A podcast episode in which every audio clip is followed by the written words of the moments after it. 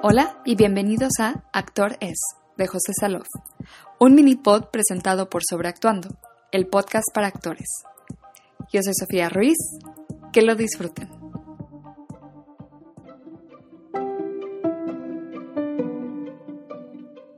En este último episodio hablaremos con Humberto Busto, actor de teatro, cine, televisión y director. Hola Humberto, ¿cómo estás? Muchas gracias por aceptar esta entrevista. No, pues muchas gracias a ustedes. Oye, este, entrando en materia, este, para aprovechar los minutos que tenemos, me gustaría saber, digo, en qué sucede después de que tú te quedas en un casting con un personaje a tu último día de, trabajo, o sea, tu último día de llamado. Pues el, proceso generalmente tiene que ver con, con entender y, y conocer el material ya a más profundidad porque depende muchas veces del tipo de proyecto, qué, información está tamizada en un principio cuando haces, cuando estás haciendo los castings o cuando estás haciendo las pruebas, dependiendo pues, del director, dependiendo del el tipo de plataforma que sea. A veces tienes oportunidad de, de tener una visión global del proyecto a veces únicamente una visión sesgada para después este, ya entrar de lleno cuando, cuando se asegura tu participación. En el caso del Chapo, por ejemplo, que a mí me dio mucha seguridad de cómo construir y de, y de, y de, la, y de cómo se estaba formando, es que desde el principio y desde esa junta, antes de que yo firmara el contrato, antes de que yo aceptara inclusive un presupuesto o lo que fuera, ya todas las cuestiones logísticas, me importaba pues esa visión.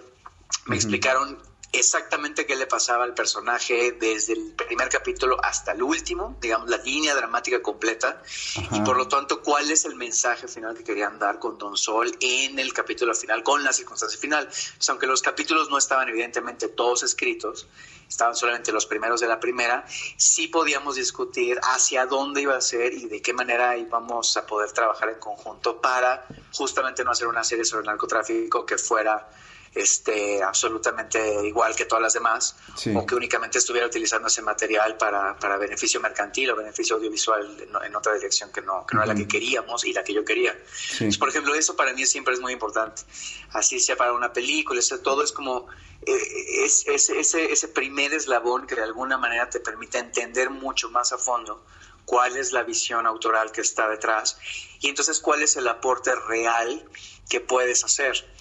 Porque, porque sí, ahora, ahora hay una cosa que a mí, a mí particularmente no, no, me, no me gusta, que es que la mayor parte de los proyectos, muchas veces por esta cuestión de confidencialidad, ahora no te dicen de qué van.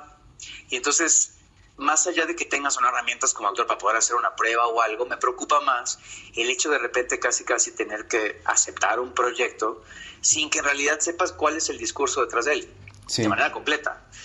¿No? Porque si eres una persona que de alguna manera sí estás tratando de seleccionar proyectos, aunque sea a nivel actoral, pero que coincidan con tus puntos de vista sobre el mundo más ahora que, se viven tantas cosas tan, tan complejas y tan, ¿no? Tan, pues sí, tan complicadas como, como seres humanos, ¿cuál es la visión real de un proyecto? Sí. Y sí creo que últimamente, por la premura y por la sensación esta de que nadie sepa de qué va, o porque a veces simplemente no se tienen todos los capítulos escritos, muchas veces hay muchos huecos que a mí particularmente trato de llenar pues de la mejor manera, que es a través del diálogo, a través de conocer a los involucrados, en que aunque no estén esos capítulos sí sepamos de qué va, cuál es ese objetivo, y eso de alguna manera te permite que antes de llegar al, a las primeras pruebas o a los primeros ensayos o al, dependiendo también de cada proyecto, pues son rutas distintas, sí tenga yo un material sobre el cual empezar a trabajar, que no son solamente los sino que tiene que ver con pues la serie de, de conexiones y de asociaciones que vas agarrando, que me gusta agarrar para crear un personaje desde antes, sea a través de lecturas, de películas, de la vida misma, de, ¿no? de, de, investigación, pero que de alguna manera pues, te permite tener ese material para llegar a esos ensayos, para llegar a esos primeros encuentros, conocer evidentemente a los actores que están involucrados, este, tener diálogo con ellos también establecer como las dinámicas, ¿no? Dependiendo de, la relación incluso que tienen los personajes en la ficción. Sí. Y, este, y poder llegar entonces al ser, la, pues, pues lo, con la mayor cantidad de material lúdico para poder echar al aire y que ya sobre eso se pueda, pues se pueda ir perfilando el, la ficción. Has, has, comentado algo muy importante. Este, a veces este, muchos actores lidian con justo hacer cosas que, con las que no están muy de acuerdo, ¿no? ¿Con qué otras cosas, además del discurso, has lidiado tú? Pues mira, yo creo que de las cosas más, más complicadas y que, y que creo que cuesta trabajo asumir, porque porque uno va pasando por distintos procesos a lo largo de la carrera. Creo que mucho tiene que ver con, con realmente estar consciente de quién eres, y de cuáles son tus características en todos los niveles, sobre todo hablando del medio audiovisual y del medio de ser actor, en donde todo depende muchísimo de, del físico, y no me refiero evidentemente a, ¿no? a la superficialidad de, de, los ochentas, entre ver este, de acuerdo a tu físico qué tipo de personaje haces en una telenovela, sino como a la, a la, realidad de, de, que tú tienes una, una característica física específica. que además está vinculada a tus experiencias de vida y a tu ser a tu ser humano con lo que ha vivido en, hasta ese momento. Entonces es como una mezcla de, digamos, de, varios elementos de identidad propia que hacen que se coincida con una ficción o no sobre todo cuando pues, son ficciones que de alguna manera tratan de, estar cercanas a la, a la, realidad.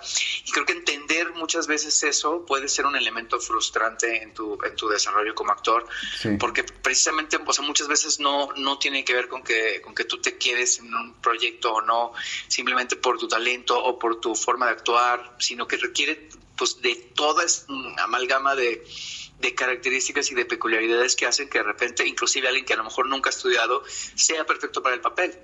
Y eso, ¿no? Como que tiene que ser un trabajo de mucha humildad, de mucha conciencia, de mucha, de mucho respeto por ti mismo para, para saber, pues digo, quién eres, con qué herramientas cuentas, cuál es como la lectura que la cámara tiene también de ti y tratar de acercarte a las cosas que, que, más afines sean con, pues, con, eso que, con eso que tú eres.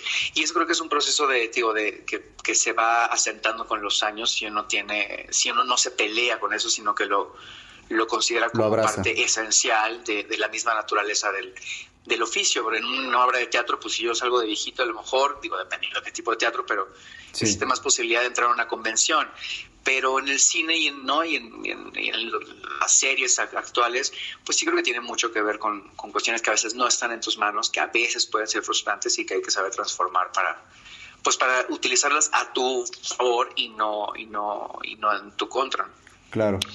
Oye, y, por último, la última pregunta, ¿cuál consideras, o más bien, este, desde tu lugar, que digo, también has, has dirigido, ¿qué consideras que es importante, qué características son ideales para, para un actor?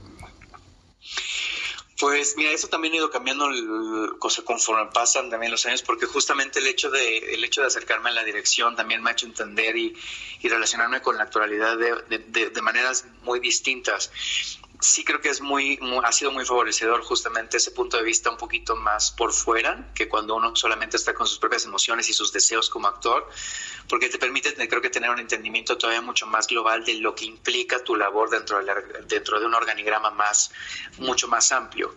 Y creo que en la medida en que uno también amplía sus capacidades de lectura de, de, todo lo que implica una ficción y de todo lo que significa la estructura narrativa en general, me parece que como actor también puedes tener muchas más herramientas para construir cosas más sólidas desde, el, desde la parte de ese organigrama que te corresponde. Digo, hay, hay, hay quien opina que, que para poder actuar este, es mejor justamente no tener esa visión como por fuera, que, a veces te da la dirección.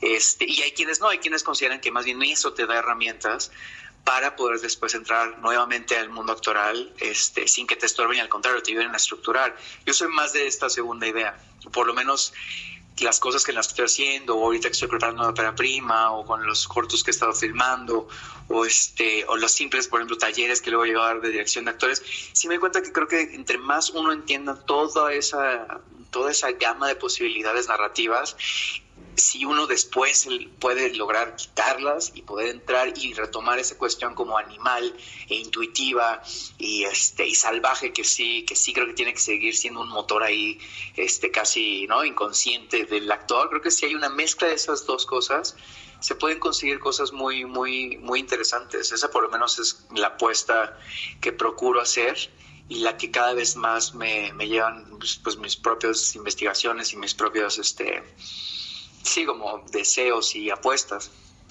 Claro. Bueno, muchísimas gracias Humberto por regalarme estos, estos minutos a este podcast.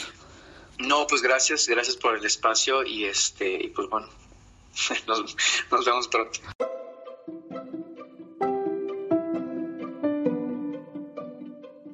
Así concluimos este podcast. Gracias por escuchar, actores.